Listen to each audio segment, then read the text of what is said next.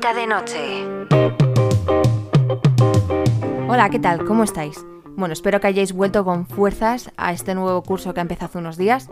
Yo también, porque me, eh, bueno, me tomo unas vacaciones en agosto y no he subido ningún podcast, pero ahora sí que sí vuelvo con una recomendación de un clasicazo de la ciencia ficción como es Ubik.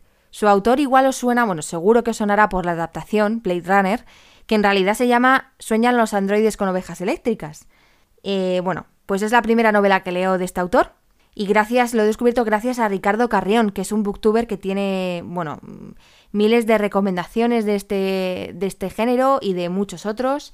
Y os lo recomiendo muchísimo. ¿Y de qué va esta novela? Bueno, para empezar hay que decir que es una novela muy corta, que igual te la puedes leer incluso en dos días en los trayectos yendo hacia el trabajo, fácilmente porque son ciento y pico páginas, y nos presenta a unos personajes muy interesantes y el primero es el protagonista, Joe Chip, que trabaja para una empresa dirigida por el presidente Glenn Runciter, que básicamente se dedica a ofrecer a otras personas, a particulares u otras empresas, a sus SIS. Los SIS son personas que tienen poderes telepáticos, que no todo el mundo tiene, pero en concreto los suyos eh, se dedican a bloquear los poderes de los demás, porque están especializados en eso y entonces pueden bloquearlos directamente o eh, tener premoniciones de lo que puede ocurrir y de esa manera pues eh, las personas que contratan estos servicios pueden salvaguardar sus secretos em, tanto empresariales como personales. Es una manera de mm, protegerse de esto, ¿no? Que están muy expuestos. Y además viven en una sociedad del todo informatizada, del todo tecnológica. Hasta para entrar a la puerta de tu casa tienes que pagar una moneda y si no la tienes te quedas fuera. Para abrir la nevera también necesitas una moneda. Viven en un mundo totalmente materialista donde parece que el progreso en vez de progreso es al revés, es involución. Las personas ya no tienen intimidad, no tienen con qué pagar la puerta de su casa, están totalmente controlados, el dinero lo es todo y sin dinero no puedes hacer nada de nada, ya te digo que ni pasar a tu casa. Y básicamente esto es el entorno que nos presenta. En este mundo vive Joe Chip, que es el protagonista, y un amigo suyo que le va a presentar a Pat. Aquí entra en escena un personaje súper intrigante, porque ves que no tiene. Mm, no es transparente, que tiene sus propios intereses, pero que está desaprovechado. ¿Por qué digo esto? Es una, una mujer que tiene unos poderes totalmente fuera de lo normal, es única, porque no solo bloquea, no tiene premoniciones, es que ella puede retroceder en el tiempo, de tal manera que elige la línea que más le interesa o que le interesa a la persona que le está contratando, y es que ni siquiera ellos se dan cuenta que ha pasado. Claro, porque vuelve para atrás y solo ella sabe que, hubiera podido pasar.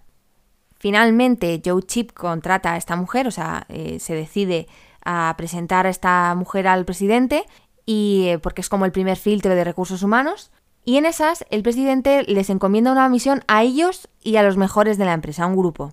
Tienen que ir a la Luna para hacer frente a la empresa competidora que se dedica justo a lo contrario. Y cuando llegan allí, ocurre una desgracia. Y a partir de entonces, ya no puedo seguir contando nada más, no os preocupéis, pero van a sucederse una serie de cuestiones filosóficas y eh, en clave un poco humorística. Podría haber sido en clave de terror, porque realmente da un poco de cosa, podría parecerse un poco a 10 negritos, bueno, salvando muchísimo las distancias, pero esa tensión podría haber eh, explotado esa tensión y en cambio tira por el tono humorístico que estaba manteniendo desde el principio. ¿Y a qué me refiero con esto? Bueno, eh, se tratan temas como la inmortalidad, eso que es aspiración del hombre siempre, que es antinatural, y que se intenta conseguir por cualquier medio. En este caso, lo que hacen ellos es como dejar en estado vegetativo cuando te vas a morir, has tenido un accidente y no estás completamente muerto, te, como que te congelan, congelan tu conciencia, o sea, le dejan en una especie de limbo y tú puedes ir a visitar a tus familiares que están allí. Pero ¿qué ocurre? Que conforme pasa el tiempo se va debilitando eh, la señal, por así decirlo, hasta que finalmente pues acaba muriendo. Y ese mundo lo llaman el mundo de los semivivos. Claro, ahí también plantea el, lo antinatural que resulta, que al final vamos a morir y esto simplemente es retrasar lo inevitable. Pero cuando parece que se va a posicionar en este sentido, le da un poco la vuelta a la tortilla al final. Es como si nos dijera que trata temas muy importantes, pero no nos lo tomemos demasiado en serio. Igual ocurre con otras cuestiones como ¿qué es progresismo? Progresismo es que la sociedad esté completamente tecnologizada. Parece que al, revés, o sea, estás echando hacia atrás, y ya la gente no tiene esa libertad que tenía antes. De hecho, hay un extracto del libro que os voy a leer que denuncia precisamente esto, y es del protagonista. Dice, el día menos pensado, la gente como yo se rebelará, y habrá llegado el fin de la tiranía de la máquina homeostática. Habrá llegado el día de los valores humanos, de la piedad y del calor afectivo. Ese día, cualquiera que como yo las haya pasado moradas y necesite vitalmente un café para tenerse en pie y seguir funcionando, mientras deba funcionar, podrá tomar su café caliente tanto si tiene un contracret a mano como si no. El contracret es la moneda que utilizan. Además, esta leche o crema o lo que sea está agria. Y es que al final, claro, lo que no está hecho por el humano, que es el único capaz de transmitir el, a su trabajo cariño, amor, pues eh, Claro, una máquina no te hace lo mismo, una máquina es totalmente perfecta, es técnicamente intachable, pero no, no hace su trabajo con amor, simplemente hace lo que está programado. Pero todo en clave humorística. Hay al principio de los capítulos una entradilla que es un anuncio del, del producto Ubik, del que toma nombre esta novela.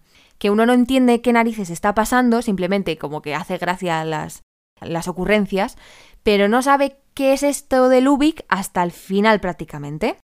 Es más, hasta el final uno no sabe muy bien de qué va el asunto. No sabe si estamos ante, eh, bueno, al menos a mí me pasó que no sabía si estaba ante una novela de intriga empresarial, de ciencia ficción con toquecillos de terror, de fantasía pura y dura casi, bueno, tampoco pura y dura porque tiene toques eso de ciencia ficción, o qué es lo que estaba pasando.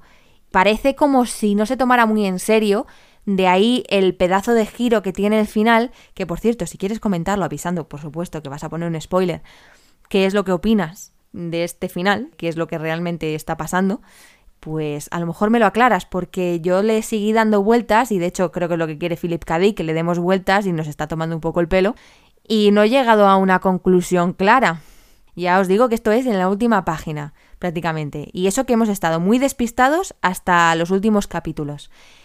Y al final creo también que se desaprovecha esta, eh, este personaje, Pat, que creo que ya lo he dicho. El resto está muy bien eh, y los mensajes que, va mandando el director al protagonista está, es, es maravilloso, es muy bueno, es muy original.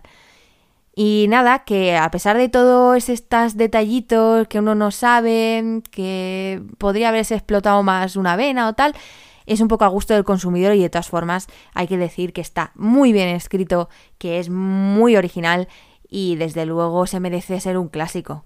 Permite pensar, pero tampoco es que esto sea un ensayo, no lo pretende.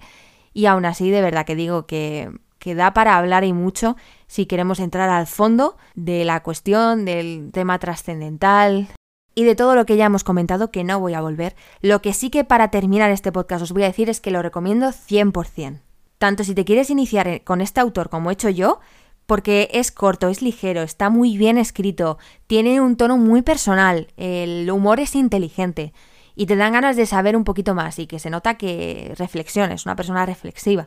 Y también para los que os guste, por supuesto, la ciencia ficción, la fantasía, eh, la intriga, y básicamente a los que no tengáis mucho tiempo, porque en dos días, como ya he dicho, se lee perfectamente.